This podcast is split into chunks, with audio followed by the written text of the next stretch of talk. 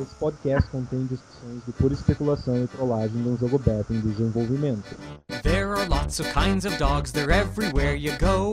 There's big and small and in between, and some of them you know.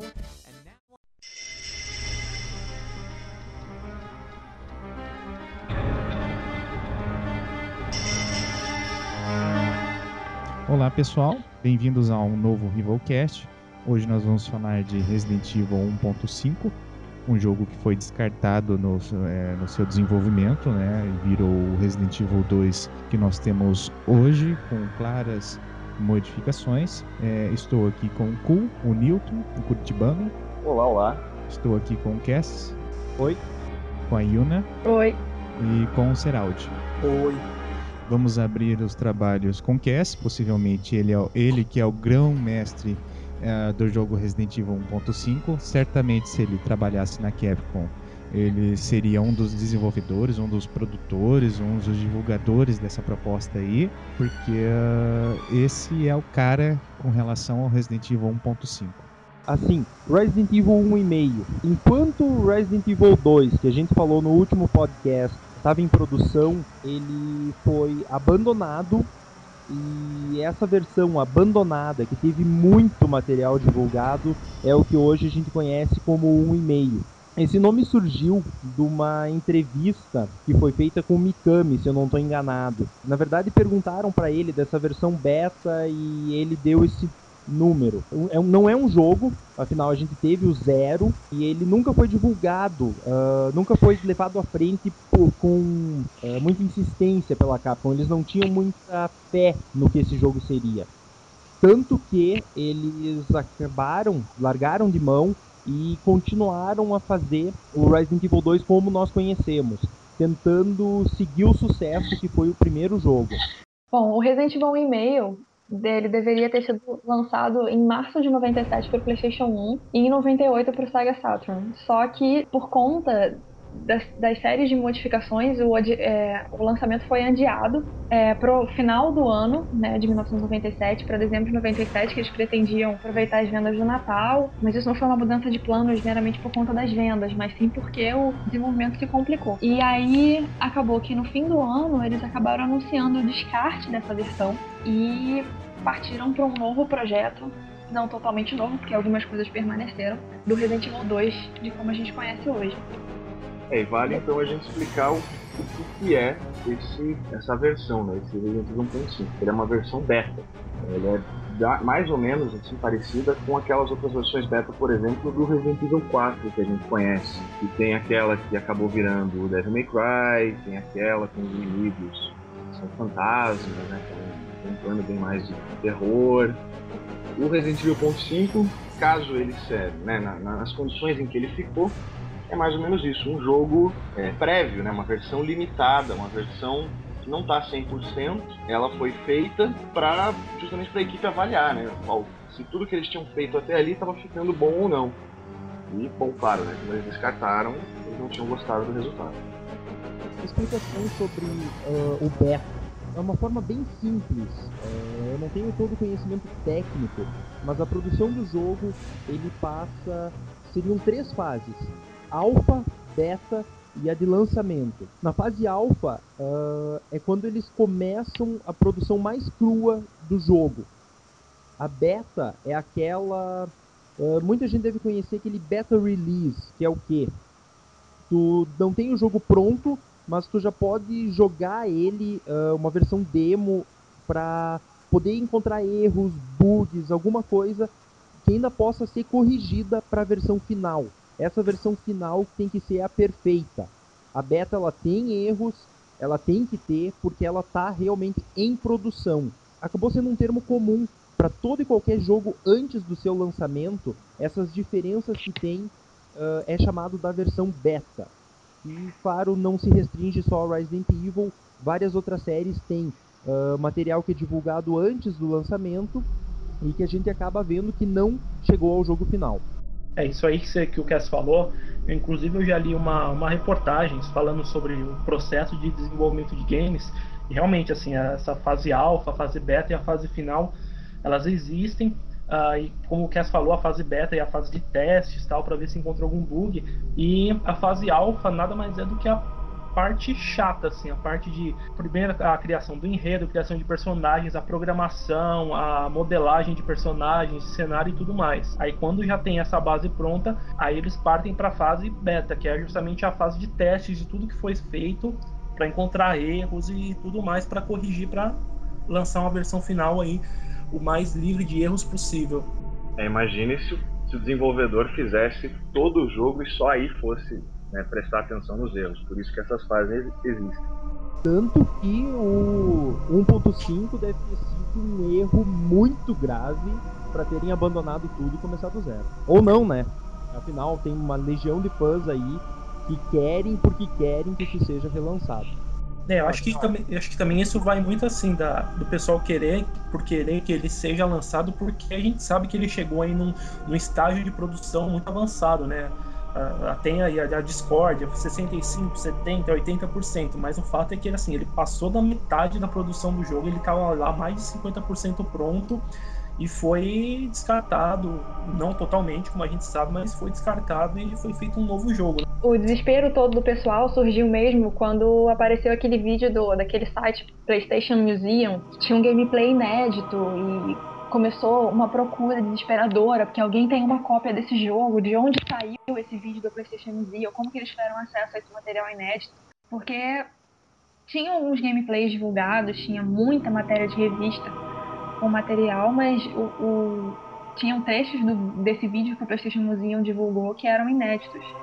E aí eu acho que isso só aumentou mais a fissura por esse beta porque, assim, é, é, estranho porque muita gente olha pro beta e às vezes bate aquela sensação de, pô, eu acho que isso não devia ter sido descartado, isso era bom. E eu, pelo menos, tenho essa sensação, assim, várias vezes eu olho, eu não sei dizer se, se é melhor do que Resident Evil 2, mas eu olho e acho bom muitas coisas. E fica aquela também aquela dúvida de onde eles conseguiram esse material inédito. Né? É, é engraçado assim que esse material inédito aí, realmente assim, ele atiçou muito, porque, que nem a Ana falou, teve partes que ele mostrou, que o, que o gameplay que soltaram na internet mostrou que nunca tinham sido mostradas. Se não me engano, a parte que mostra no laboratório nunca tinha sido mostrada. O laboratório que é até bem semelhante ao que a gente encontra no Resident Evil 2. Oh, that's just freaking great. Now what am I gonna do? Os fãs uh, têm uma grande dúvida sobre o que, que motivou a mudança da, da Capcom largar o Resident Evil 1.5 para o Resident Evil 2 que a gente conhece. A Capcom largou uma declaração oficial dizendo que após o primeiro atraso no lançamento, uh, eles descartaram toda a versão que a gente conhecia para começar um novo projeto do zero, dizendo que essa versão que eles estavam fazendo tinha grandes semelhanças com o primeiro jogo da série.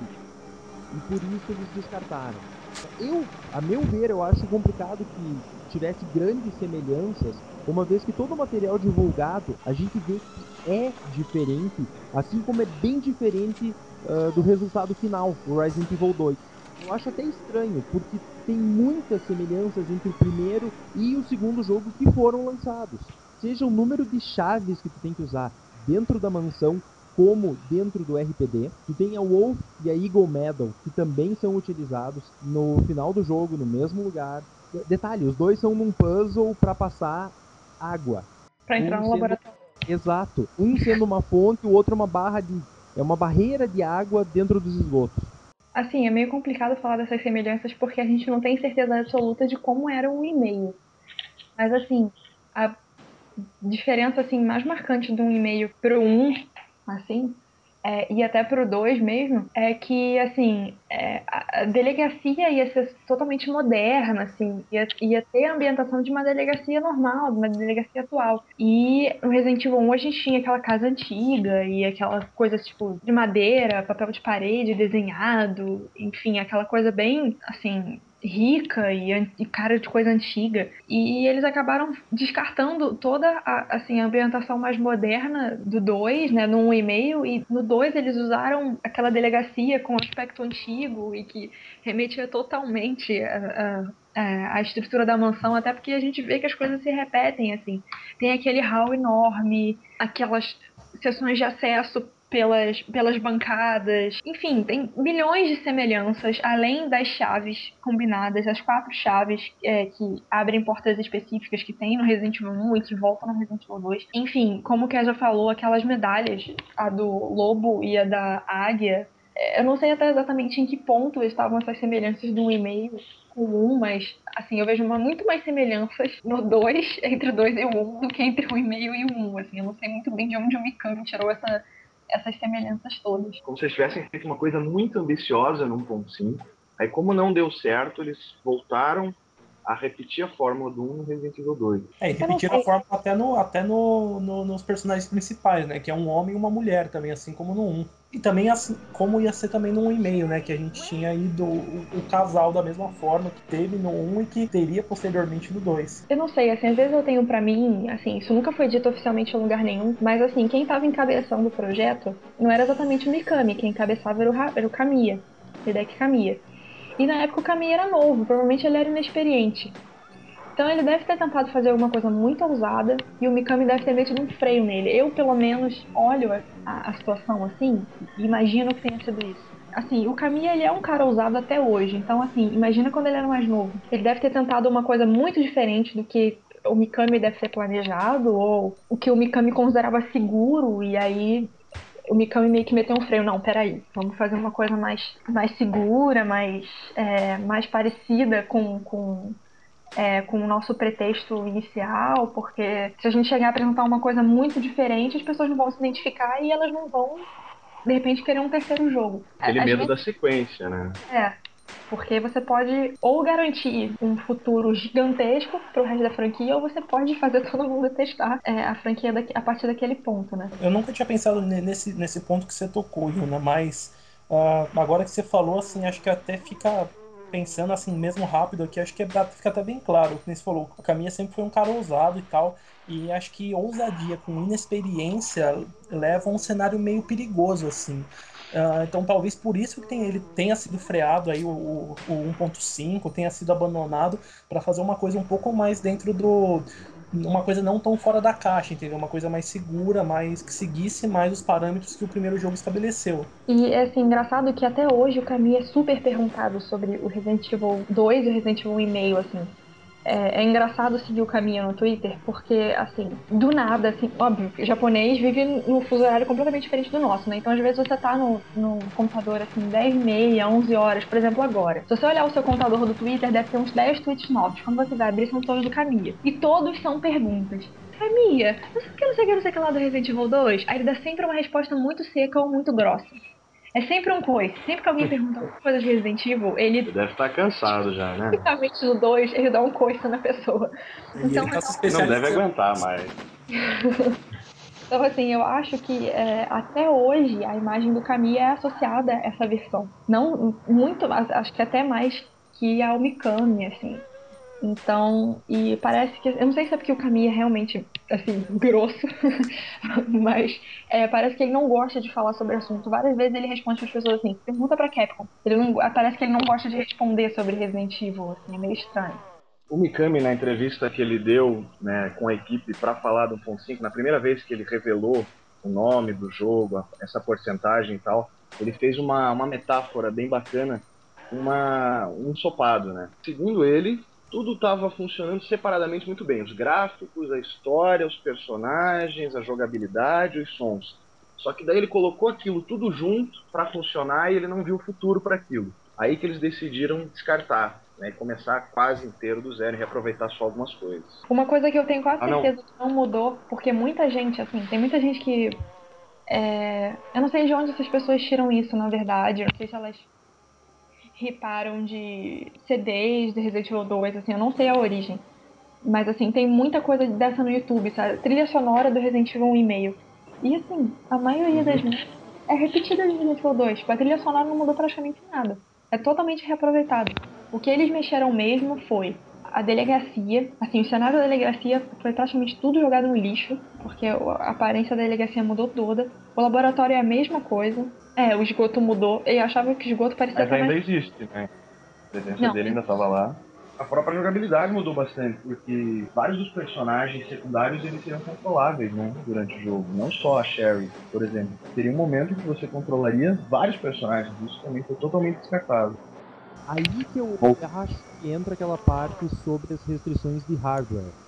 Uma das mudanças que se deu do 1 pro 2 é que tu tinha no máximo 3 zumbis numa sala no 1. E pro 2 isso aumentou para 7. Agora tu põe três personagens, uh, tu não vai ter inimigo suficiente ali dentro. Eu não sei se o 1,5 chegou a ter uh, uma capacidade muito menor do que era o 2. Só que assim, tu vai ter dois zumbis, três personagens correndo, ficaria muito simples, muito fácil. Até porque dois deles estariam armados o tempo inteiro. Os que acompanhavam o Leon e a Elsa.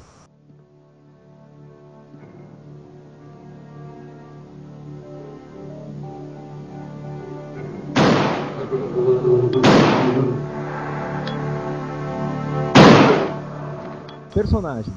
O 1,5 ele tem várias diferenças pro 2, apesar de alguns, algumas skins são iguais, os personagens em si são diferentes. O Leon, ele ainda era um policial novato, mas ao contrário do Resident Evil 2, ele não está no seu primeiro dia. Ele já trabalha há algum tempo, tanto que o jogo ele começa já na delegacia. Relativas mudanças que teve de um jogo pro outro não são muitas. Ele tinha uma movimentação diferente. Quando vocês virem os vídeos, vocês vão notar. Ele carregava a arma do lado. Enquanto que a cena normal do Resident Evil ele carrega a arma, ele segurava a pistola mais pro meio do corpo dele. Ele carregava de lado, ou se ele estivesse andando, Uh, ele só levantava a arma, carregava ela tipo ao lado do rosto. Era uma movimentação bem mais interessante, por assim dizer, e que ficou simplificada pro jogo que foi lançado.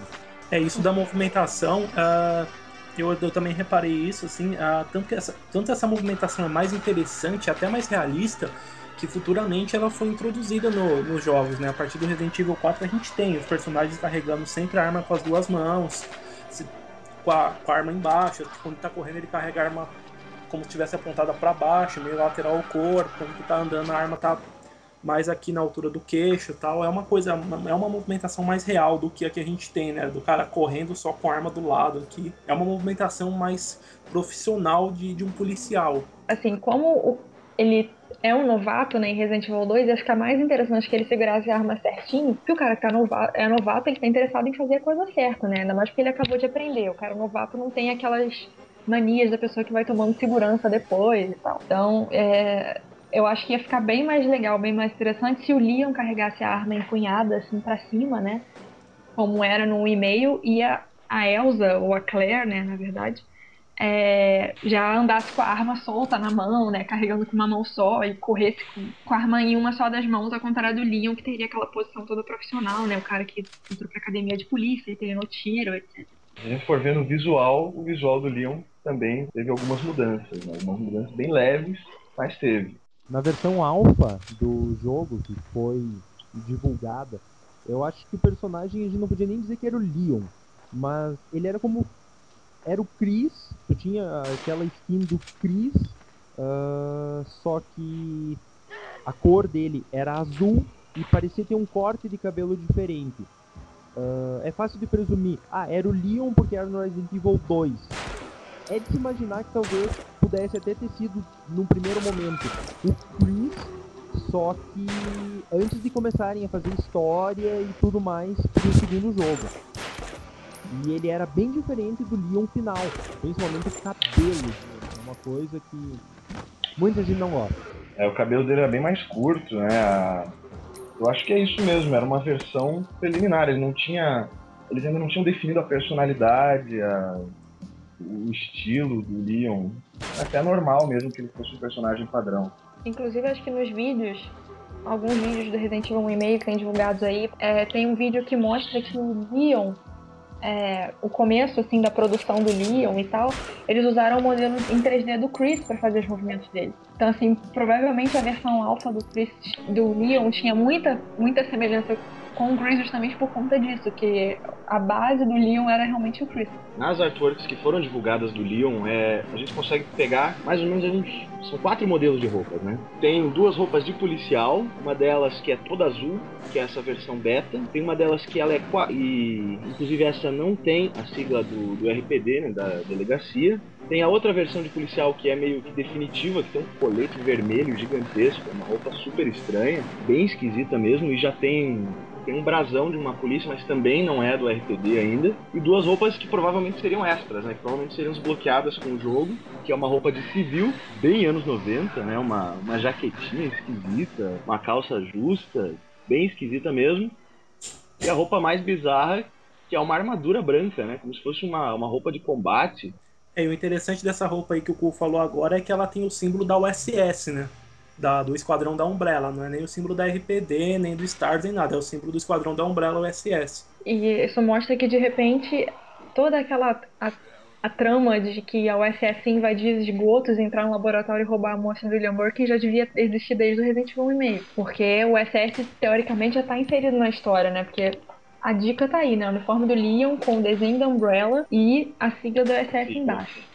Pode ser que uhum. seja uma roupa extra e que os agentes da USS poderiam, na ideia original, usar essa roupa. E aí você ganharia essa roupa extra no, completando algum tipo de objetivo. E inclusive o legal tanto dessa roupa extra da armadura quanto do colete vermelho super estranho, que não tem nada a ver com o resto da, da roupa do Leon, é que, assim, em algum período de desenvolvimento do jogo, existia a ideia de que você poderia usar roupas protetoras. Como a gente tem hoje, por exemplo, no Resident Evil 5, que tem duas, tem dois itens que são roupas protetoras que, que é, minimizam os danos que os inimigos provocam no personagem, o Resident Evil 2 também já apresentava esse conceito. Então, assim, e esse é só um dos conceitos que surgiram em Resident Evil 1,5 e que foram reaproveitados posteriormente. Eu queria completar uma coisa, uh, aquela roupa de civil do Leon, ela tem, tem vídeos em que mostram ele usando ela. Uh, talvez fosse a única roupa extra mesmo. As outras seriam essa modificação que a Yuna citou, que durante o jogo eles pegariam outras roupas, proteção e tal. Só que não tem uh, nenhum vídeo que embase isso. Não passa de especulação, né? Que fosse ter ou não. Talvez fosse roupa extra, ou então era uma pretensão dos desenvolvedores, mas que eles não conseguiram pôr em prática. Tanto que foi retirado do Resident Evil 2, a versão final lançada, né? Só voltando no 4. É, o próximo personagem que a gente vai abordar é a Linda, que na verdade ela é uma versão protótipo da Ada. E pelos conceitos dela a gente imagina, né, que ela era uma cientista da Umbrella ou, vai saber, era mesmo uma espiã infiltrada na Umbrella, disfarçada de espiã disfarçada de cientista, opa. E nas artworks dela, ela usava é, jaleco de cientista ou então um casaco verde com o símbolo da Umbrella. Então, assim, ela era com certeza associada à empresa, mas assim, a gente não sabe se ela tinha coisa da espiã e que ela realmente estava infiltrada na empresa. E ela era uma personagem secundária jogável no cenário do Leon e eles se encontrariam na garagem ali, é, o Leon e a, e a Linda, né? Iam se encontrar na garagem da delegacia, assim como acontece com ele e a Ada em Resident Evil 2. A diferença, né, que em vez de o Leon ajudar a Ada a empurrar aquele aquele caminhão para poder abrir a passagem para aquela região, né, aquela área subterrânea do, do, da delegacia, ela ia ajudar ele a derrotar um inimigo bizarríssimo da versão e-mail que era um gorila gigante. O primeiro ia, ia surgir garagem da delegacia e assim, a primeira aparição dela seria ajudar o Leon a derrotar esse inimigo bizarro. Só isso que a gente sabe dela, né? Fora essa aparição e fora essa aparência. E a própria aparência dela, tirando esse jaleco, tirando né, de cientista aí da Umbrella, ela é a Ada. Inclusive a tem cor vermelha dela... predominando, cabelo curto, escuro, é, é a Ada. É, apesar que assim, apesar dela ser muito semelhante a Ada fisicamente, acho que pelas roupas que, que ela tem aí na, na versão e-mail, ela não tem nem, pelo menos para mim, ela não tem nem um pouco, pouco aquele ar de mulher fatal que ela tem no, no Resident Evil 2. Mas ela tem uma artwork com o vestido da Ida certinho, o vestido vermelho, a calça Isso. preta, o sapato. Uhum. Então, assim, a gente não sabe exatamente assim, não. Eu não lembro se ela aparece em algum gameplay.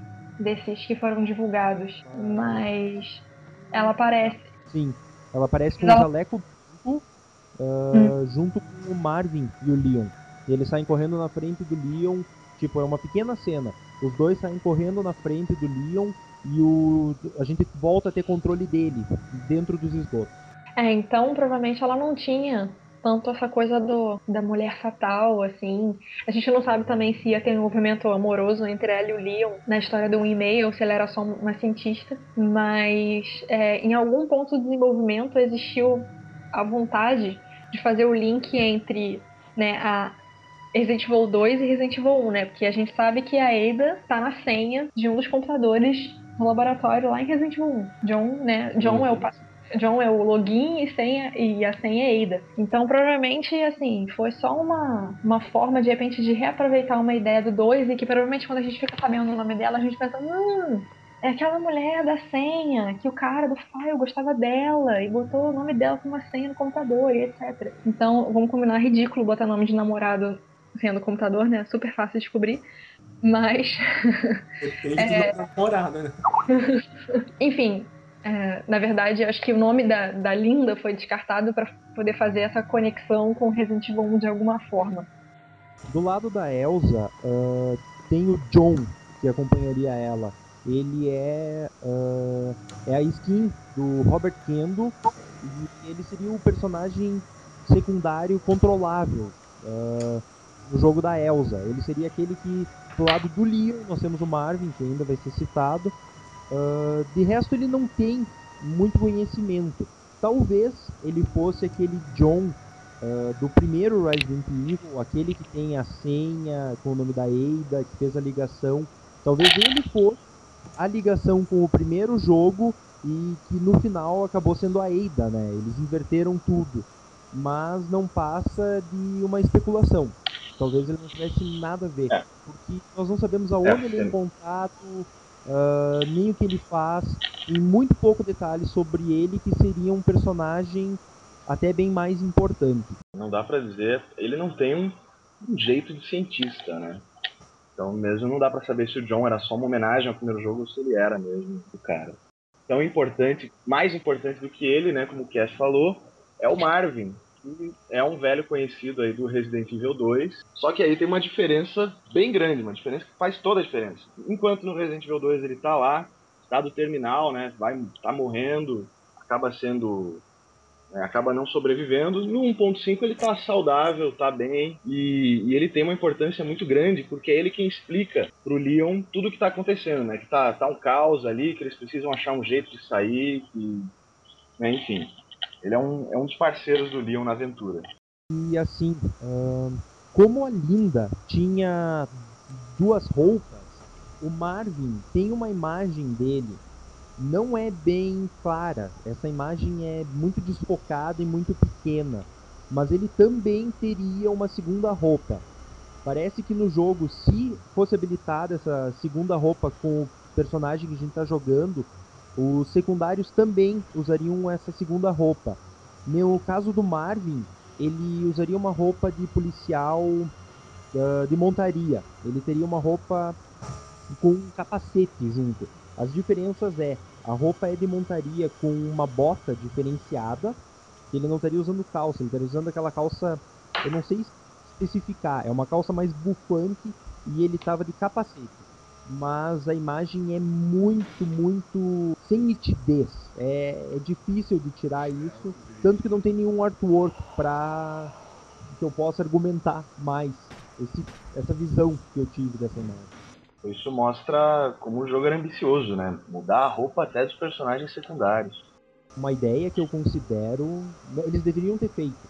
Eu acho que realmente a ambição foi talvez o, o que matou o Resident Evil 1.5.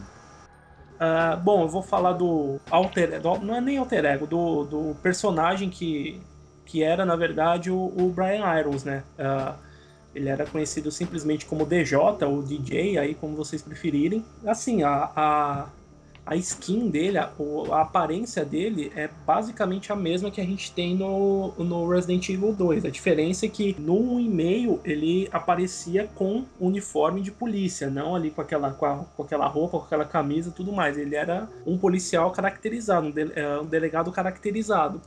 Mas a grande diferença dele mesmo é que no 1,5 ele, ele não era um, um personagem ruim, ele não era um, um homem ruim Uh, ele era mais um policial que estava ali confinado na delegacia tentando sobrevivência. O escritório dele também não era aquela coisa tétrica, cheia de animais empalhados, tudo mais. Era uma sala de delegado normal ali, com uma mesa, com, com armários de arquivos e tudo mais. Mas assim como no 2, o Brian Irons, né, o DJ, o DJ, ele também morre Uh, mais pra frente, ele do, do, do Resident Evil 1,5 aí, ele é gravemente ferido, atacado por um zumbi, se não me engano. E, e ele também vem, vem a morrer, mas aí acho que a, a grande sacada, a grande diferença é realmente essa, essa, esse lado da índole dele aí.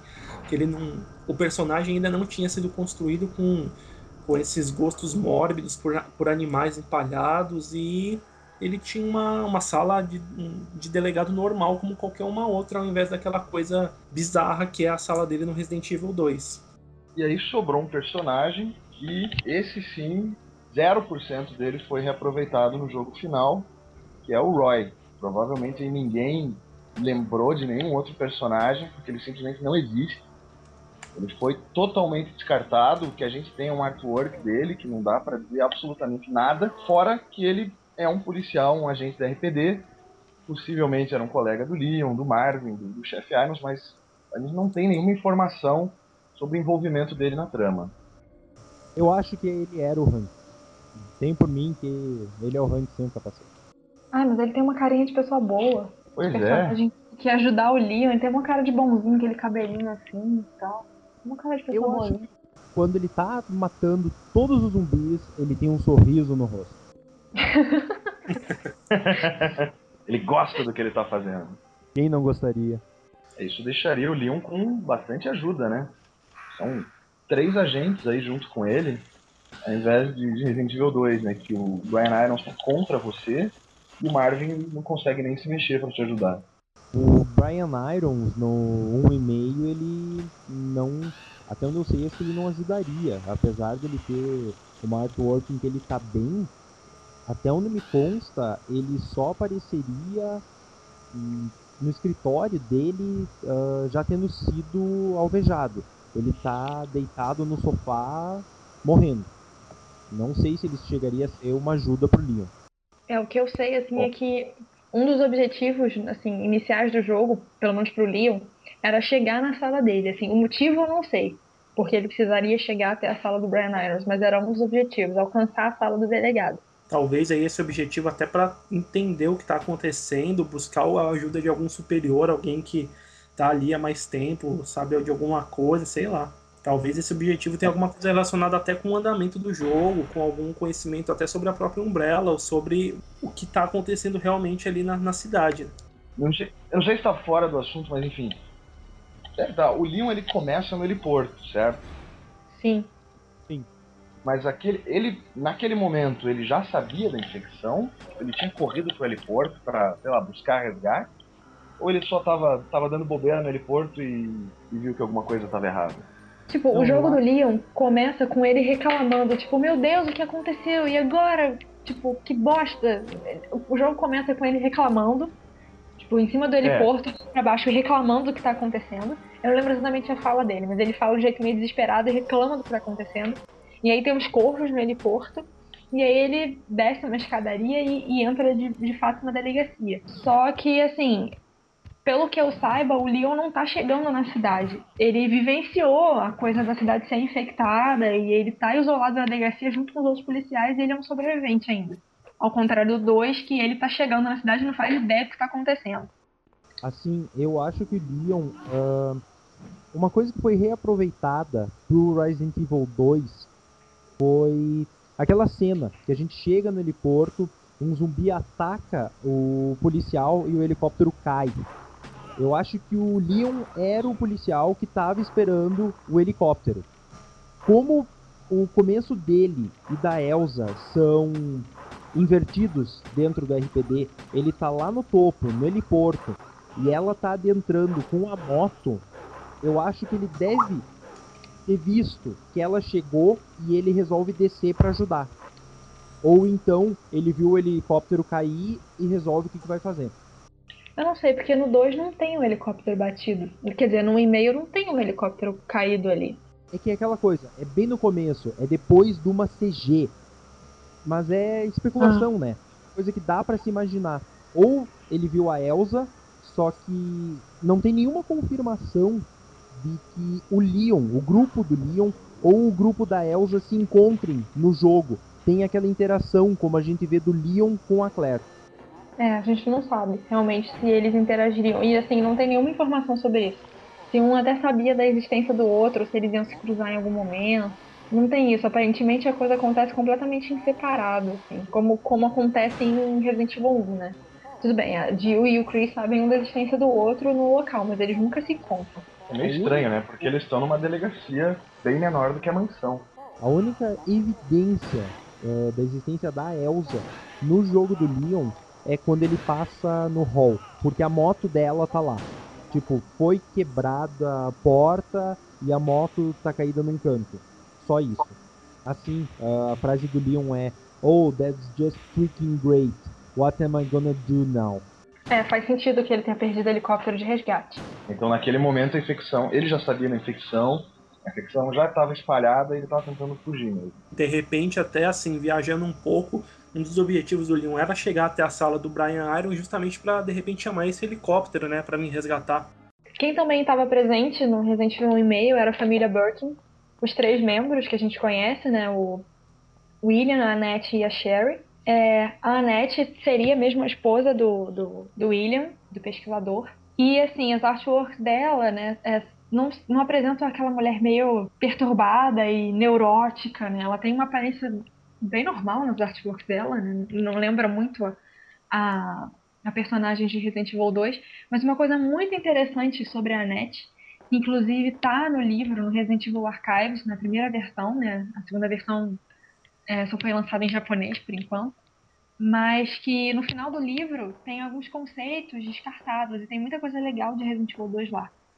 E um dos conceitos descartados é que a Annette ia ser infectada pelo G-Vírus.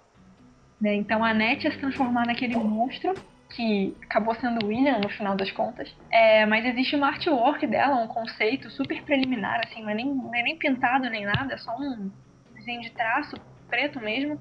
É, da Annette com aquele corpo crescido, forte, né, com as roupas rasgadas e a mão com a garra, e que de repente eles iam usar o conceito da mãe infectada, que ia ser assim, emocionalmente ia ser muito mais é, forte, muito mais impactante do que o pai, né? A gente não excluiria, não excluiria o William Birkin, né? Ela seria tipo um subchefe. Pode ser, não necessariamente o, o Birkin não fosse infectado, mas é, a ideia da Annette monstrenga ex existiu, passou na cabeça do pessoal. Mas eu acho que ela não foi levada tão pra frente. Na verdade, acho que ela deve ter ficado só no, no, no, no rascunho, assim. Eles não devem ter chegado a programar uma Annette monstro, assim, porque a gente nunca vê é, nada dela além desse desenho super rascunhado, assim, é, desse monstro. Também ela, é, o fato dela não ter sido, dela, dela da Net Monstro ter sido abandonado, acaba criando também uh, um, uma ponte, um elo de ligação aí entre o William Birkin transformado e a Sherry, né? A gente tem ali o, o literalmente ali a, a, entre a Net e o Birkin, a gente tem o médico e o monstro. E aí tem a Sherry, que é o filho dos dois, ali, a filha dos dois, que tá assustada. E enquanto o, o William tá atrás da Sherry, a Annette é quem tenta ali achar a filha para salvar a filha do marido transformado monstro, né? Pois é, coitada da Sherry, né, cara? Já não basta o pai virar um monstro e correr atrás dela, a mãe também tem o mesmo destino. É, vale dizer aqui a, que, o, que no, no 1.5 aqui o William Birkin ficava gritando, né, pela Sherry. É, o legal, assim, que né, o monstro, o William transformado, ele chamava pelo nome da Sherry.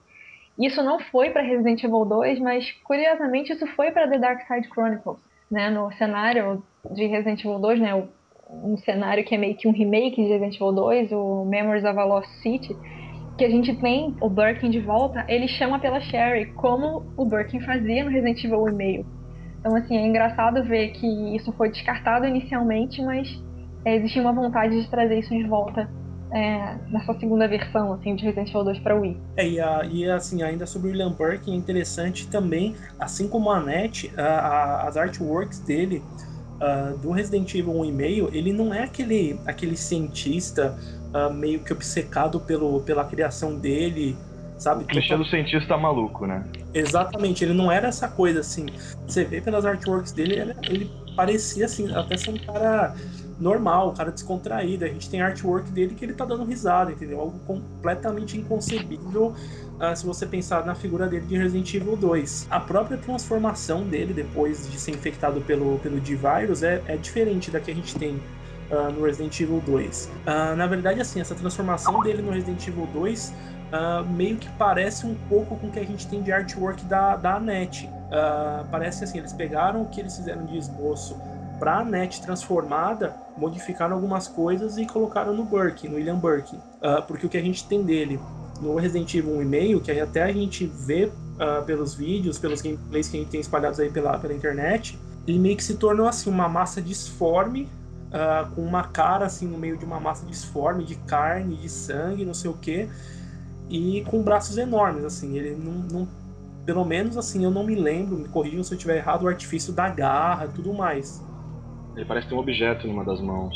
É, então, uh, numa das cenas até que a gente vê num, em algum gameplay por aí, uh, ele se aciona algum dispositivo, se não me engano, com a Elsa, ele aparece e ele quebra uma barra de ferro e usa isso como arma, da mesma forma que ele faz no Resident Evil 2, mas assim, a, a transformação dele com o de Virus é diferente. O que eu acho legal, assim, que foi, eu acho que é uma melhoria do 1,5 pro 2, é que as primeiras fases do Birkin, né, principalmente a primeira, elas são mais humanas, né, você, é, você tem a nítida impressão de que o Birkin vai deixando de ser ele mesmo conforme as transformações vão aumentando. A primeira forma do Birkin deixa muito claro de que o William Birkin ainda tá lá, naquela, naquele apesar daquele olho gigante no braço e etc, ele ainda existe ali. Assim, você não tinha muito bem essa impressão dessa artwork do, do Birkin do Resident Evil 1,5, assim, ela não era muito humanizada, era uma maçaroca de bolhas e várias veias saltando e o rosto dele enfiado ali no meio. É, eu acho que, assim, o conceito mudou para deixar ele um pouco mais humano, assim, porque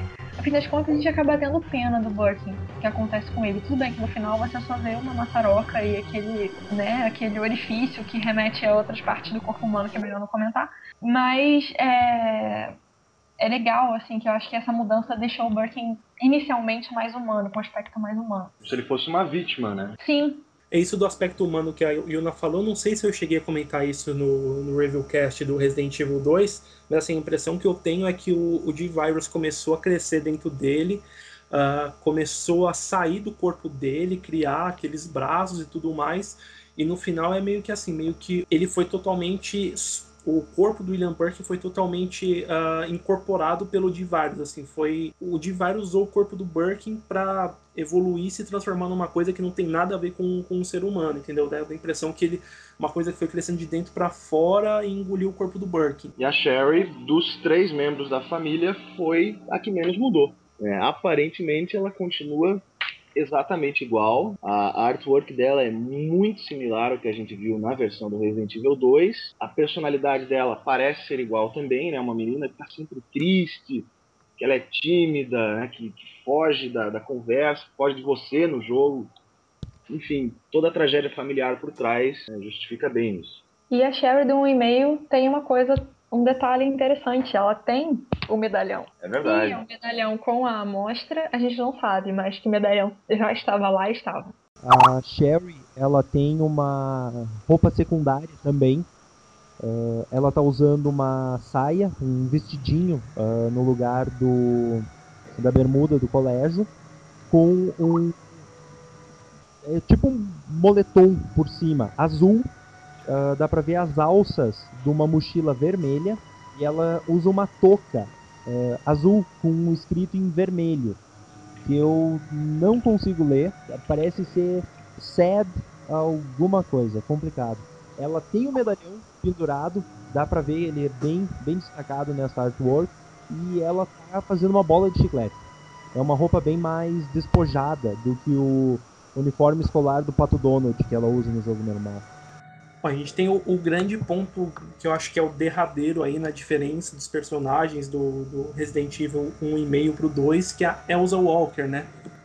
Ela tem grandes semelhanças aí com a Claire, mas ao mesmo tempo ela não tem algo assim que que deliga nela. Ela é uma personagem assim como a Claire, ela é uma jovem que adora motocicletas, mas assim, ela não tem um grande motivo para ir para Raccoon City, como a Claire tem, que é o irmão dela, busca pelo irmão. Então, uh, essa fica sendo a grande diferença entre as duas, que acho que até o, o motivo pelo qual eles mudaram a personagem, transformaram ela na Claire, que é, ela não tinha esse grande, essa grande motivação para ir para Raccoon City.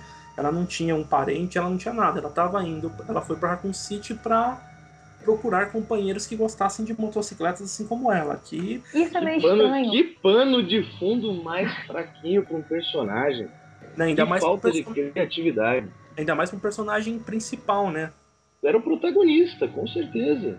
Não, é assim, então fica aí, isso é realmente assim, com certeza esse foi o grande fator dela ter sido abandonada e terem criado a Claire, porque ela é uma personagem que não tinha ligação nenhuma com, com Raccoon City. Ela não tinha um parente, ela não tinha um amigo, ela queria recrutar companheiros que gostassem de motocicletas, que é, como o Cole disse, é um, é bem, é um, é, um, é um pano de fundo bem fraquinho, bem, bem vazio, aí, ainda mais se tratando de uma personagem principal. Da Elsa tem essa versão de que ela foi pra cidade procurar pessoas pra, enfim, pra andar de moto com ela, sei lá o que. Tem uma outra versão de que ela era aluna da Universidade de Raccoon City e que ela também gostava de andar de motos. Então, assim, ela era uma cidadã de Raccoon City, era estudante, na verdade, ela tinha acabado de se mudar para a cidade porque ela ia estudar lá. Inclusive, assim, é, é, meio difícil que ela realmente fosse uma pessoa só de passagem ou se ela estivesse indo para City pela primeira vez, porque as artworks dela sempre tem o nome da cidade no, no, no É uniforme. um macacão de moto, é.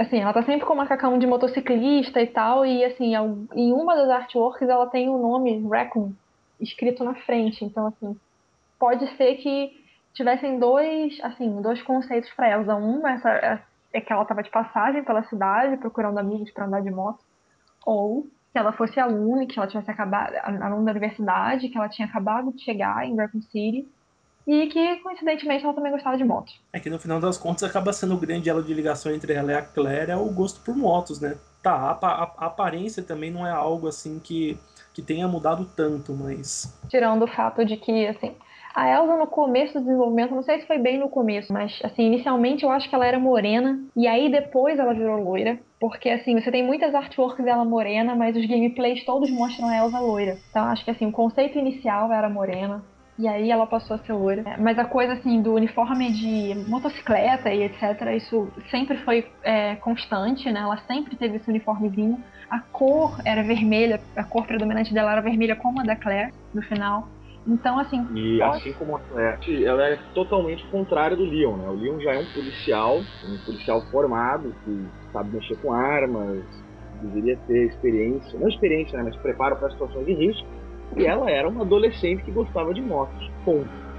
Ela possivelmente nunca tinha pego em arma na vida, nunca tinha, né, enfim, enfrentado nada perigoso. Né? E com a Claire acontece exatamente a mesma coisa. Ela é a, a novata nesse, nesse, nesse quesito. Uma coisa que muda assim em relação entre a Elsa e a Claire é que, assim, a gente não sabe exatamente se isso acontecia com a Elsa também, mas a Claire pelo menos tinha desculpa de ter sido treinada por um irmão experiente, enfim, que fazia parte dos Stars e tal, então ela recebeu algum tipo de treinamento. Mas, assim, a Elsa aparentemente era totalmente noob, coitada. A gente não sabe se ela tinha algum tipo de experiência com armas e se ela tinha alguma noção de sobrevivência.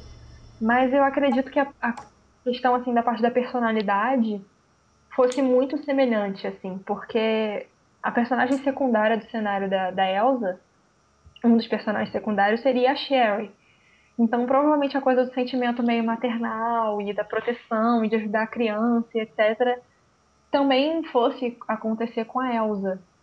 Então, assim, eu acho que no fim das contas, assim, as diferenças entre Elsa e Claire se resumem ao nome, nome e sobrenome, né?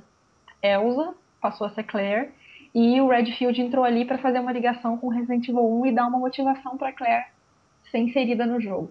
acho que não só a motivação para Claire também, o, o, fato de ter o nome Redfield lá acabou incitando muitas pessoas a procurarem também o Resident Evil 2 por conta do Chris Redfield do, do Resident Evil 1. Uma coisa na jogabilidade da Elsa, uh, que quando se escolhe os dois personagens, no dela diz que ela começa no dormitório da Universidade de Raccoon City. Só que ela começa sempre no hall do RPD. Eu não sei se eles iam corrigir isso ou se teria uma parte anterior para se jogar com ela até conseguir chegar no RPD. Mas aí eu já não sei, porque pode ser que isso fosse um conceito bem preliminar, porque na verdade não existia aquela coisa de cenário A, cenário B de cada um, né? Ou da Claire ou do Leon, na verdade, ou da Elsa ou do Leon. Você tinha uma tela inicial que perguntava, por favor, selecione o personagem principal. Aí tinha Leon e Elsa. A imagem do Leon, né? O boneco do Leon estava na frente do heliporto. E a Elsa estava na frente do. Na verdade, estava no hall da RPD, dentro da RPD com a porta quebrada. Então, eu acho que assim, o que ficou para um e-mail mesmo foi a, a, a Elsa começando dentro da delegacia. Provavelmente, é, a CG, né, a abertura dela devia ser ela saindo da universidade de moto e chegando até a delegacia, enfim, quebrando a porta, entrando de moto com tudo dentro da, da delegacia. Os dubladores do e-mail não são os mesmos do 2. A só. Elsa não é dublada pela Alison Kurt. E eu tenho quase certeza que o Leon não é dublado pelo Paul Radar. Porque, assim, assim, dos gameplays que tem divulgados aí, assim, só tem. Só vi uma cena da, da Elsa falando que fala a Elsa e a Sherry. E uma cena que o Leon fala, que é logo aquela cena no heliporto, em que ele reclama, enfim, meu Deus, o que tá acontecendo, e, enfim. É, a não ser que o Hadar tenha resolvido mudar de voz, né, alterar a voz do Leon da, do Resident Evil 2 pro, pro Resident Evil, quer dizer, do Resident Evil 1,5 pro Resident Evil 2, é, eu não acredito que seja ele, é, mas isso é fácil de confirmar. E é, a Elsa com certeza não foi dublada pela Alison Kurt, até porque quando a gente entrevistou ela, a gente perguntou pelo beta. E ela falou assim, olha, tudo que eu sei é que a Claire no começo ela era loira e que depois ela foi mudada e etc. Inclusive fala que ela achava que a Claire era loira, ela nem cita a existência da Elsa. Então, assim, a gente vê que a voz é diferente. Então, assim, eu imagino que hoje esses dubladores devem estar possessos. Eles dublaram um jogo que não foi para as prateleiras e ainda foram substituídos por outros.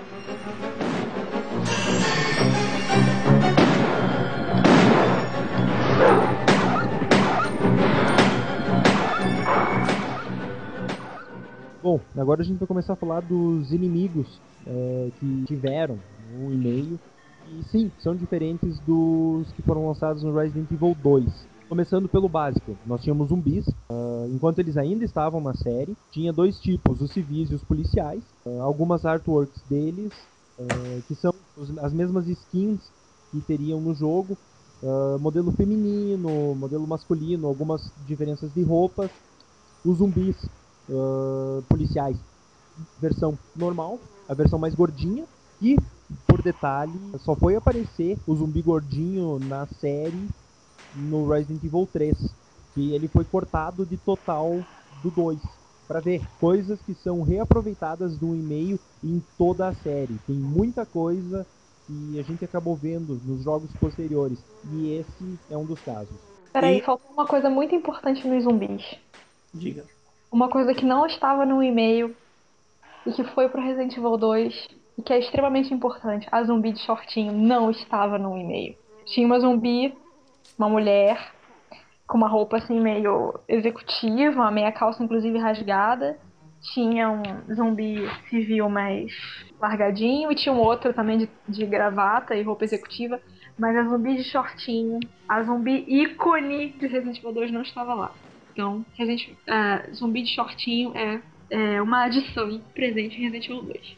Ah, é interessante ainda nos zumbis, no Resident Evil 1,5, que eu lembrei aqui agora, uh, é que eles tinham também uma forma diferente de atacar os personagens. Eles atacavam na base da unha também, não só mordendo. Isso a gente não tinha no Resident Evil 1, né? Que os zumbis ou te mordiam ou vomitavam em você.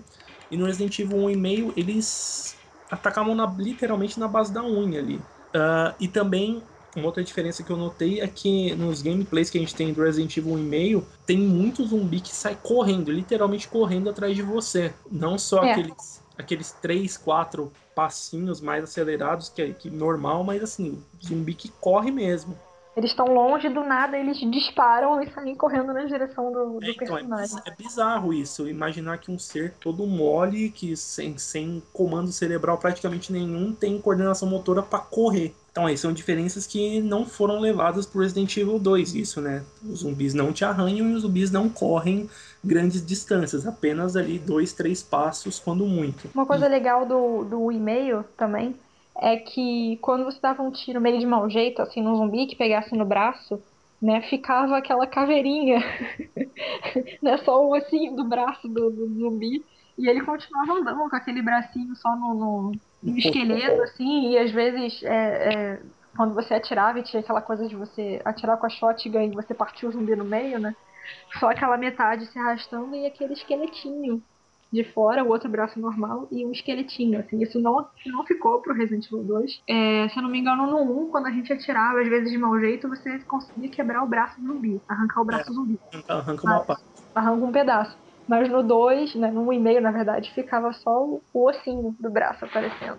Ainda falar ainda nos inimigos básicos, ainda no, no- nos cachorros, uma diferença que tinha que no Resident Evil 1,5 a gente tinha uma variedade, né? Não, não só os Dobermans aí que que estavam presentes no Resident Evil 1, depois no 2 e posteriormente no 3, mas a gente também tinha dentro da RPD você enfrentava pastores alemães, né? Que é, o, é meio que o cachorro que todo todo ah, departamento de polícia usa para treinar. Isso posteriormente foi descartado e como a gente sabe, a gente só tem os Dobermans que prevaleceram aí até o Resident Evil 3. Bom, e prosseguindo com os inimigos, a gente tá outra outra coisa que também estava presente no Resident Evil 1,5 ah, era o, nosso querido crocodilo comedor de de cilindros explosivos. Além daquela versão gigantesca encontrada nos esgotos, ah, também existiam uns filhotes desse crocodilo, crocodilos menores, que você encontrava com eles durante a passagem pelo esgoto. Ah, nos esgotos também tinham as velhas conhecidas aranhas, é, com o diferencial de que elas é, apareciam, né, dando um belo susto em quem estava jogando, porque elas vinham pelos dutos de ventilação, mais ou menos como as quimeras fazem no Resident Evil 1, ou as aranhas mesmo fazem no Code Verônica, né? Nem sempre aquelas gradezinhas de, de ventilação que tem no esgoto, elas sempre surgiam por ali. Inclusive tem um gameplay com a Elsa que mostra muito bem isso que ela tá andando pelo esgoto de repente saem duas aranhas do, dois dutos de ventilação. E geralmente elas surgiam ali. Elas tinham o, o aspecto bem semelhante com as aranhas é, do Resident Evil 1 e do Resident Evil 2, né? Aquele aspecto de tarântula meio ilustrado, assim. Mas tinha esse diferencial de surgir dos dutos de ventilação. É, e aí a gente chega, acho que no- no- nos diferenciais, né? no- nos inimigos diferentes que a gente tem aí da versão do Resident Evil 2 para a versão do Resident Evil 1,5. Que, bom, a gente pra, tem um híbrido, né? Que é um híbrido de, de, de homem e de aranha, assim, uma coisa meio que uma mistura de quimera com, com aranha que você encontra nos laboratórios ali, já mais pro final do jogo. E tem também uma coisa dele, assim, que tem um gameplay que mostra que ele sai de um, de um duto de ventilação no mesmo lugar e sai um leaker no Resident Evil 2. Só que assim, o leaker cai do teto. E ele sai do chão, de um duto do chão. Então, assim, quando eu vi essa cena, eu imaginei que de repente o leaker entrou no lugar dessa coisa. Foi muito bom, porque esse bicho, assim, tudo bem, assim, o objetivo é botar medo e tal, e é legal que o bicho seja bizarro, mas, assim, esse é um pouquinho demais. É muito estranho. Se esse bicho já era esquisito, o outro inimigo, né, exclusivo do Resident Evil 1.5 também é bem bizarro, porque é um gorila gigante. Um aspecto bem monstruoso, né, umas mutações bem esquisitas. E assim como o crocodilo, ele aparece em, duas formas. Formas grandes, que são mais fortes, mais agressivas, bem mais difíceis de matar. E uns pequenos, né, que são menores, são alvos bem mais complicados, mas eles são bem menos eh, letais para o personagem. Uma das imagens que tem do zum- desse zumbi gorila, ah, ele tá na, no estacionamento. Parece que ele sai de um caminhão. ah, como se ele estivesse sendo transportado e ficou preso ali, ah, consegue escapar e seria tipo um chefe de área que o Leon e a Linda teriam que enfrentar no estacionamento. E tem um vídeo de gameplay uh, no laboratório, onde esses gorilas aparecem. É, no laboratório eu acho que até faria sentido, né? De repente, experiência da Umbrella. A Umbrella fazia experiência até com a mãe. Agora, hum, puta, na, na, na, delegacia, no estacionamento da delegacia, para mim é forçação de barra demais. E talvez por isso tenha sido descartado, né? Por não fazer Completamente muito... descartado. É, então, por não fazer sentido nenhum você ter um gorila solto no estacionamento da delegacia. Assim, tem uma coisa nesse no gameplay desse gorila que é bem ali naquele, naquela entradinha do laboratório que tem aquela salinha onde você deixa a Sherry e a porta que vai dar no corredor azul e vermelho e o elevador lá na frente. Que tem, aparece esse gorila, um gameplay até contra o Leon. E assim, ele anda. Né, o macaco na verdade não anda de pé, né? Totalmente de pé, ele apoia as mãos no chão. E às vezes eu, assim, eu olho a movimentação do macaco eu lembro um pouco daquele, daquela forma do Blurking quadrúpede. Se movimenta de um jeito meio parecido, com exceção de que ele realmente se pendurava no teto, esse macaco, e ele ficava atacando com os pés enquanto estava pendurado, e era bem mais difícil de, de, de, matar ele, assim. Pelo gameplay você vê que era um, um, inimigo difícil de matar, não era um inimigo pinto, não. Era barra pesada. Aliás, acho que todo Resident Evil 1 e meio, todos os inimigos, parecem um pouco mais difíceis. Acho que eles têm uma. tem a impressão que eles têm uma movimentação um pouquinho mais elaborada do que ficou em Resident Evil 2. E eu também tenho a impressão de que a gente tem muito mais inimigos por sala do que acabou ficando na versão final. E os macacos acabaram sendo utilizados no Resident Evil Zero. A meu ver, eu acho que eles são até mais uh, complicados de enfrentar do que os Hunters. Assim, saiu no livro Biohazard Archives. Tem imagens de dois chefes finais, que seriam do Resident Evil 1,5. Os nomes deles seriam Golgotha e Salem. O Birkin, ele seria tipo um subchefe e esses seriam tipo os experimentos finais. Uh, só que ainda seria da versão alfa, porque não foi nem lançado, não tem imagem, não tem nada. E eles seriam uh, evoluções do Birkin. Armas do jogo. Leon e a Elsa, eles usariam a Beretta, pistola clássica. Teria uma versão automática com 21 tiros, uh, podendo dar 3 disparos. Uh, teria também as shotguns, uma semelhante ao primeiro jogo da série, que teria uma coronha de madeira e cano longo, e a outra é aquela igual da versão final. Talvez fosse o mesmo estilo, tu pegaria a primeira arma, a versão menor dela, e poderia colocar uh, aquelas partes extras e transformá-la numa versão maior. Resident Evil 1 e-mail ter a Colt, que tem no Resident Evil 1 também, e ela ia poder ser usada tanto pelo Leon quanto pela Elsa, e foi substituída pela Desert Eagle, né, a Magnum, na versão final.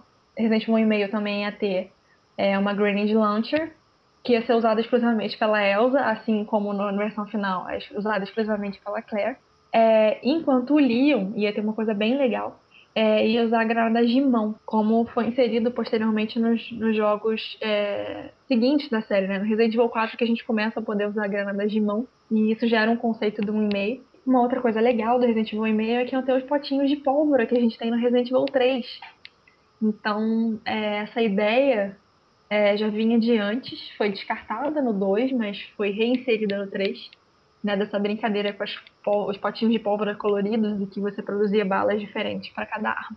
Bom, a Submachine Gun é mais uma arma exclusiva da Elsa. Uh, e ela no Resident Evil 1,5 ela é diferente da versão final que a gente tem no Resident Evil 2. Ela aparentemente aqui ela é uma arma um pouco mais comprida e mais e com eu não sei o nome disso, eu vou falar, me perdoem o, o neologismo, seguradores menores do que o que a gente tem no no, no, Resident Evil 2. Bom, como eu disse, a, a Submachine Gun, a metralhadora, é, é exclusiva da Elsa e tem uma outra arma que é o lançador de chamas, que aí pode ser usado tanto um tanto pelo Leon quanto pela Elsa e a versão uh, do Resident Evil 1 e meia é bem próxima da versão que a gente tem final do, do Resident Evil 2.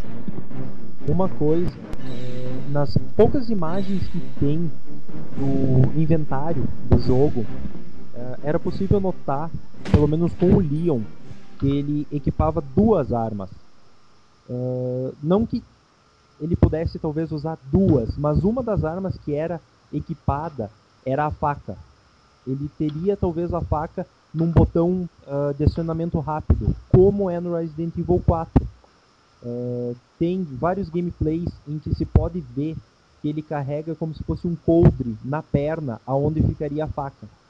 Só que esse acionamento rápido não é mostrado. Então, mais uma coisa para se supor. Outra grande mudança uh, entre o Resident Evil 1.5 e o 2 são os cenários. Como a gente já citou, e dá para aprofundar um pouco mais, o cenário inicial que a gente tem é o RPD. O Leon começaria no Heliporto e a Elsa no hall de entrada. A delegacia ela tem muito uh, um aspecto um muito azulado. Quem já pôde ver os vídeos sabe Uh, era para ser uma coisa bem mais atual. Não aquele RPD que a gente tem no Resident Evil 2, uh, eh, com ar de antigo, muito parecido com a mansão do primeiro jogo. Ele era uma coisa bem diferente, bem mais atual, bem mais uh, contemporânea do que a gente acabou tendo no jogo final. Eu não sei da veracidade de alguns mapas que circularam por aí, mas os andares teriam poucas, poucas salas, poucos aposentos, algo em torno de uns 5 ou 6, e seriam interligados por escadas, uh, e tem até um elevador que aparece em algumas imagens do Resident Evil 1,5. Seriam algo. Eu já ouvi falar em algo em torno de 9 andares, mas eu acho que isso é um pouco demais. Deve ser bem, bem menos. Tem algumas cenas externas também, tem tipo uma sacada do RPD onde eles poderiam uh, circular. Partindo do hall de entrada, tem também o que seria uma sala dos detetives, tem vários outros lugares que nós também temos no RPD final, como a prisão, uh, o necrotério, o estacionamento. O estacionamento é um pouco diferente, porque eu vi imagens aonde ele seria a céu aberto e não um local fechado. O negócio assim do hall, que eu acho muito legal, muito interessante, é que o hall não tinha aquela porta verde, maciça que a gente tem no, na RPD final. A gente tinha uma grade, tipo aquelas grades de loja, assim, de porta grande comercial, de shopping, assim. E assim, era legal porque você via o que estava acontecendo lá fora. Então você via zumbis passando, tem um momento que os zumbis conseguem derrubar a grade ou conseguem passar por debaixo da grade, se arrastando e acabam invadindo o hall e até aproveitando o, o, a meleca que a Elsa faz, né? Porque a Elsa teoricamente chegaria de moto e jogaria a moto contra a grade e assim ela conseguiria entrar na delegacia. É, mas assim, isso é bem interessante porque você tá dentro da delegacia, mas você ao mesmo tempo tá com medo do que pode vir de lá de fora. E isso não acontece muito no, no hall do Resident Evil 2, que é considerado meio que um lugar seguro. Tá, o hall ia ter umas salas anexas, que iam ser diversos escritórios. Alguns deles é, têm algumas semelhanças com os escritórios de Resident Evil 2, na versão final. É, mas assim, a coisa mais é, interessante, assim, um pouco mais diferente é o subsolo da RPD, que ele ia ser bem mais simplista do que o que a gente acabou tendo na versão final. É, e assim, uma coisa que tinha importante no subsolo eram portas automáticas ativadas por eletricidade, né? Tinha um quadro de energia do lado e você ativava com uma chave, um botão, uma coisa do tipo, e as portas abririam ou fechavam. Então, assim, o gameplay tem várias vezes mostrando as portas abrindo ou fechando. E às vezes quando você abre tem lá uns 3, 4 zumbis esperando para sair. E algumas outras vezes a, o personagem sai correndo, passa pela porta aberta e ativa a chave. E aí o, o que era engraçado é que a porta ia abaixando e se o, o zumbi estivesse passando no momento, ele partia o zumbi no meio. E vinha só aquela metade do zumbi que continuava se arrastando por debaixo da porta, atrás de você. Isso provavelmente foi mantido nessa coisa das portas ativadas por chaves e tal. É, provavelmente foi mantido é, com aquelas janelas que a gente pega aquele fio, religa a caixa, né? Restabelece a energia daquela caixa do lado e ativa a chave e aí você tem aquelas comportas que fecham as janelas e impedem que os zumbis invadam o corredor. Tem uma prisão também dentro da delegacia. Uh, parece ter mais uh, celas do que aquela que tem no jogo final. Uh, são apenas duas num, num canto. Era como se fosse um corredor com celas dos dois lados. Tem um, uma cena de gameplay onde o Leon passa e de todas elas tem braços de zumbis tentando alcançar ele. Possivelmente as celas não, não teria como abri-las, até porque dá a entender que elas estão bem cheias e seria desperdício de munição. É, uma outra sala que tinha na RTD e que não é, entrou para versão final é uma sala de treinamento de tiro que era bem é, padrão mesmo, né? Aquelas baias em que as pessoas ficam é, dentro e que tem aqueles retratinhos com os, os corpinhos para você ir atirando nos alvos. E é, nessa sala, o Leon e a Elsa iam ser atacados por cachorros, e é, era aí que iam aparecer aqueles cachorros diferentes, né? Com, é, que iam ser aqueles cachorros com aspecto de pastor alemão e não de Doberman, que era o que a gente estava acostumado. E o último cenário do RPG é o estacionamento, que a gente falou nos inimigos, né? Que é a primeira aparição tanto da Linda quanto do gorila gigante. E, bom, é um estacionamento no meio do caos, tem vários carros de polícia, tem ambulâncias batidas, muito papel espalhado. É, parece, parece ser um cenário bem interessante, assim, bem legal. É, o cenário do o estacionamento Resident Evil 2 ele é bem organizadinho, né? Os carros estão todos paradinhos nas vagas, Sim. não tem nenhum caos. Mas o estacionamento do e-mail era uma bagunça completa, um bando de cone jogado para tudo quanto é lado, carro atravessado, carro batido, carro amontoado em cima do outro saindo do RPD, eles chegariam nos esgotos, assim como é no jogo final. Dentro dos esgotos não tem uh, muitas imagens, a não ser das próprias vielas que tem dentro dele. Uh, tem uma cena em que o Leon ele parece que aciona alguma coisa num corredor e começa a ser não não é inundado de água, ela vem numa torrente atrás dele e ele tem que sair correndo para alcançar a porta, para sair do caminho de, dessa ponte de água. Ah, sim. É uma coisa importante é falar que as aranhas iam aparecendo no esgoto, assim como é, acontece no Resident Evil 2, só que aí preferencialmente elas iam surgir é, dos dutos de ventilação, né, surpreendendo quem estava passando. Além de que de novo a Sharon nos esgotos e usar aqueles caminhos alternativos bizarros que só ela consegue. Né? Enquanto você tá desesperado para manter aquela maldita garota do seu lado e rezando para que ela não pare para cagar enquanto você tá correndo, ela também usava as saidinhas dos esgotos, inclusive tem um gameplay mostrando isso. Né? Que tá a Elsa junto com o John, que é aquela versão meio protótipo do, do Kendo, né? Que usa a blusa branca e o suspensório com calça jeans, muito parecido com o Kendo. E que a Sherry acaba entrando por, uma, por um duto de ventilação que tem próximo ao chão, assim, super pequenininho, que só ela poderia passar. É, o último cenário, então, também presente no Resident Evil 2, que são os laboratórios da Umbrella, né, que é, a, é, o destino final do, dos esgotos. E basicamente, assim, falando no geral, eles foram muito pouco modificados. A, a estrutura, os corredores, a disposição das salas, possivelmente não se alterou muito o que aconteceu mesmo foi uma melhoria gráfica. Né? Tiveram mais detalhes adicionados, o laboratório ele ficou com um aspecto mais, mais tecnológico, né? mais moderno mesmo. É, o que tem assim, de diferente mesmo, substancial, é que uma parte do laboratório ia estar incendiada. É, a gente não sabe se ele estar pegando fogo quando a gente chegar, chegasse lá, ou se alguma coisa durante o gameplay ia causar um incêndio. Mas, é, inclusive, nos gameplays que foram divulgados aparece é, vários zumbis pegando fogo, passando por esse corredor incendiado. É um cenário bastante avermelhado, assim, é, com chamas e etc. Mas, assim, em que circunstâncias isso acontece, a gente não sabe.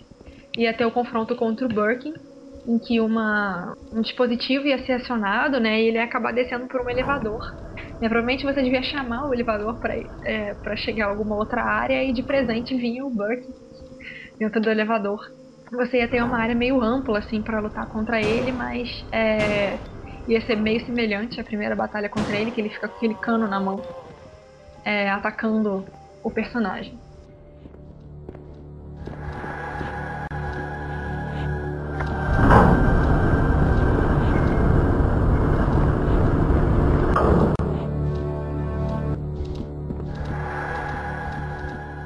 Bom, galera, agora fazendo as nossas considerações finais, cada um vai dar a sua opinião é, em duas perguntas aí que eu vou fazer.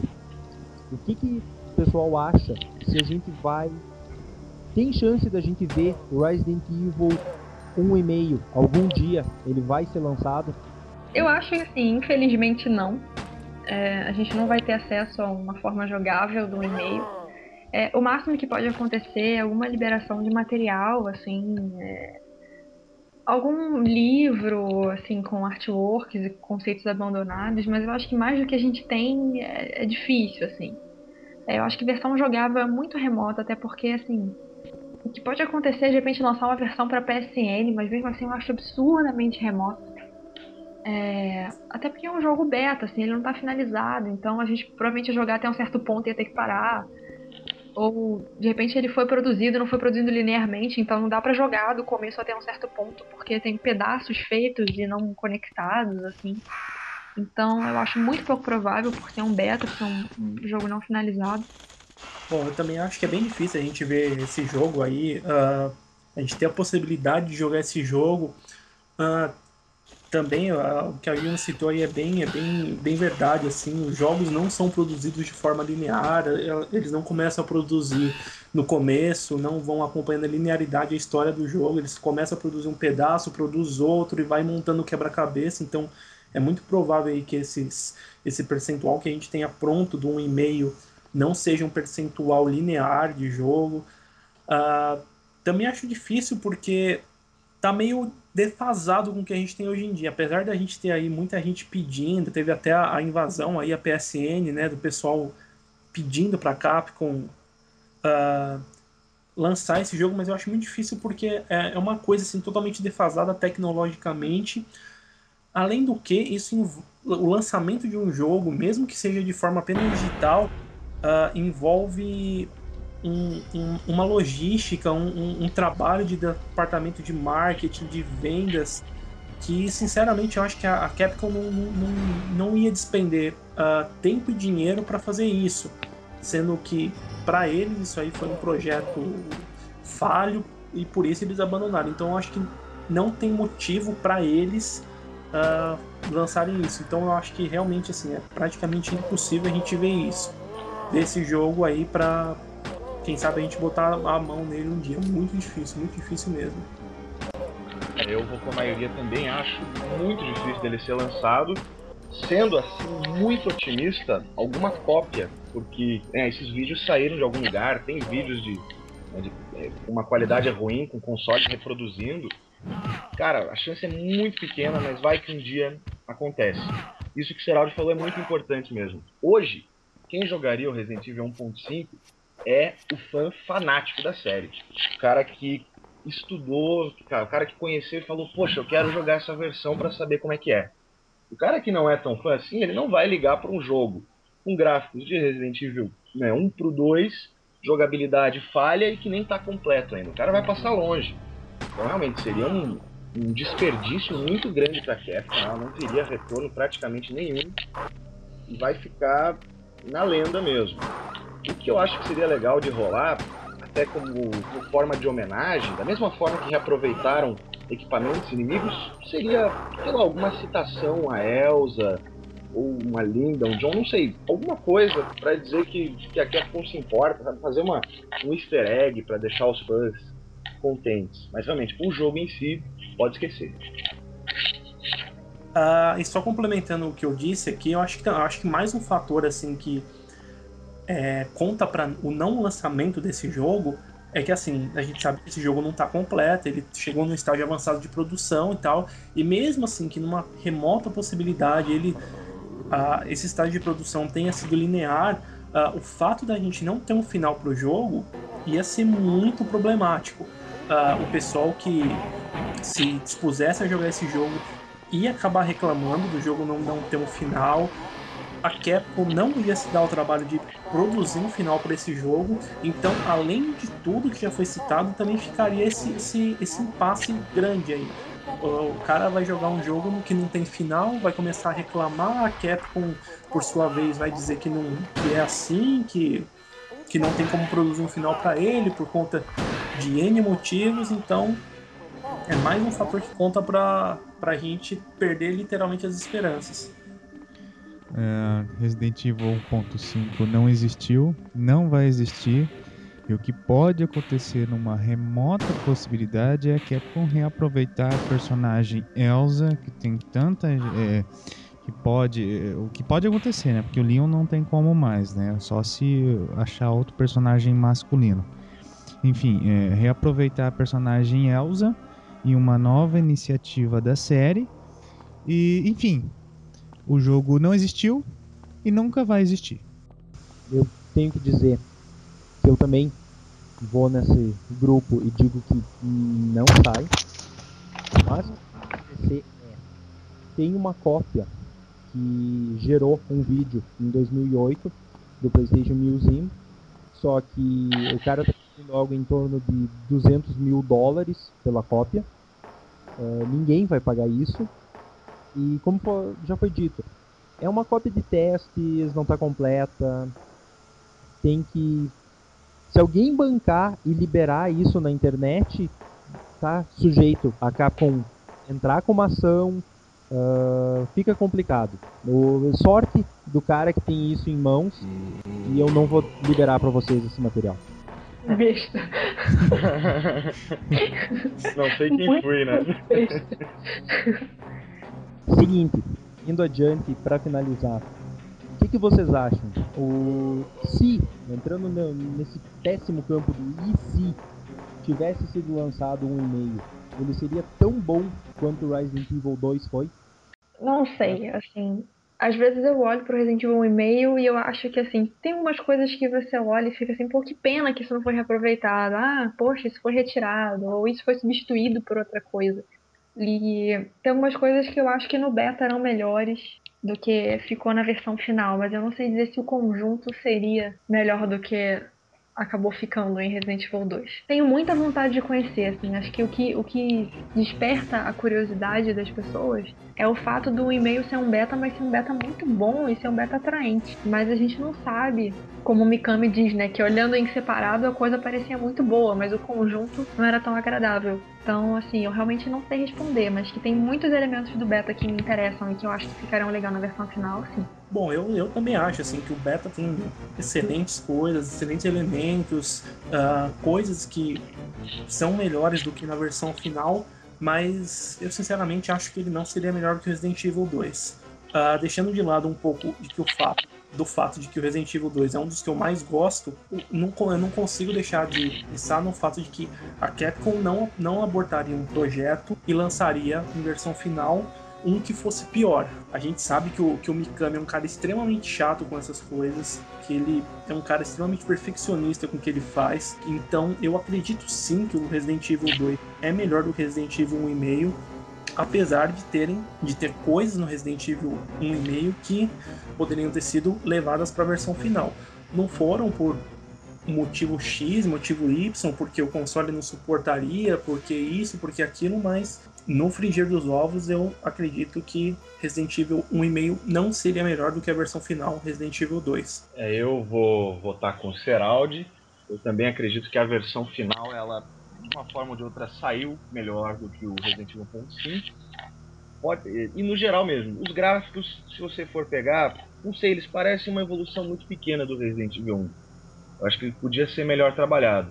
A jogabilidade é isso mesmo tiveram grandes ideias nesse beta que eu queria ver num jogo né, mais, mais antigo da série, mas pelo menos elas foram reaproveitadas, seja no 3 ou seja no 5.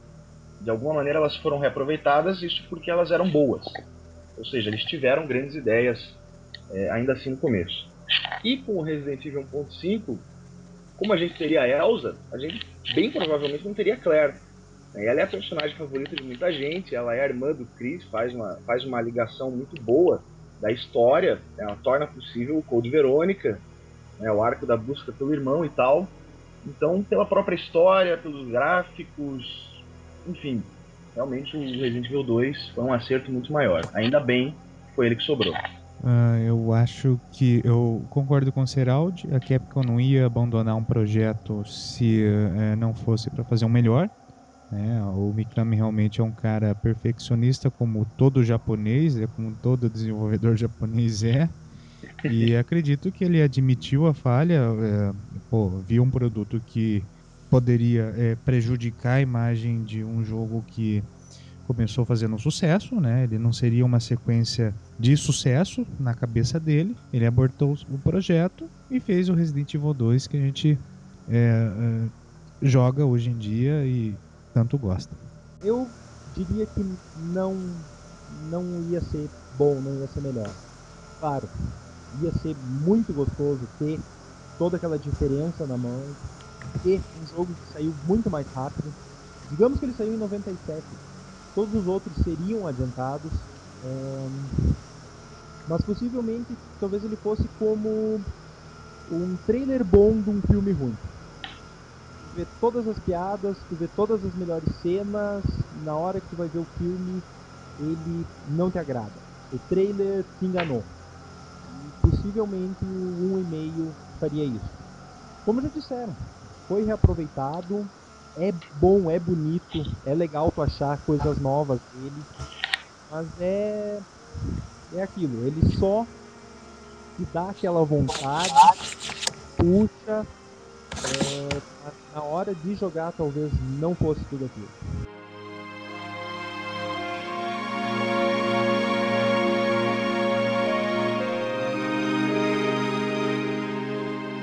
Gente, um último adendo, um último adendo importante. É, aproveitando que a gente está falando de um podcast de Resident Evil e-mail, aproveitar para divulgar o trabalho de um fã francês de Resident Evil, é, meio conhecido aí no meio como Imac Wesker, o nick dele. E ele é inclusive o webmaster do site Survivor, que é um, uma coletânea maravilhosa de betas. O único problema, né, o único problema pra gente, é o fato do site ser todo em francês, mas mesmo assim é um ótimo guia para quem quer informações sobre o beta. E é, o legal é que ele produziu, né? Acho que eu acredito que ele esteja estudando cinema, esteja se formando em cinema.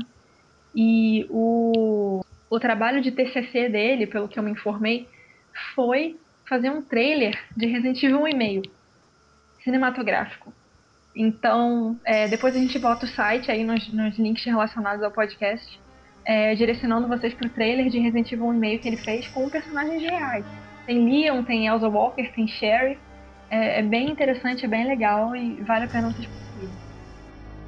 Bom, esse é... finalizamos o Rivalcast. Esse foi mais um Rivalcast.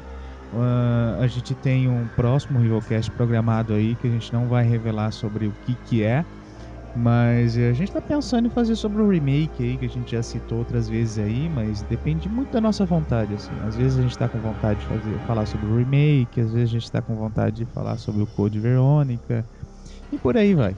E hum, esperem, aguardem, não se desesperem, que é a mesma coisa que a Yuna falou no outro podcast de Resident Evil 2. Ele vai sair, uh, a gente uh, vai ter novidades aí em breve o aniversário do site está chegando. Quem sabe é, possa é, surgir uma coisa diferente aí nesse meio tempo. É, vamos esperar. E esse é mais um. Não é um adeus, é um até logo. Até mais.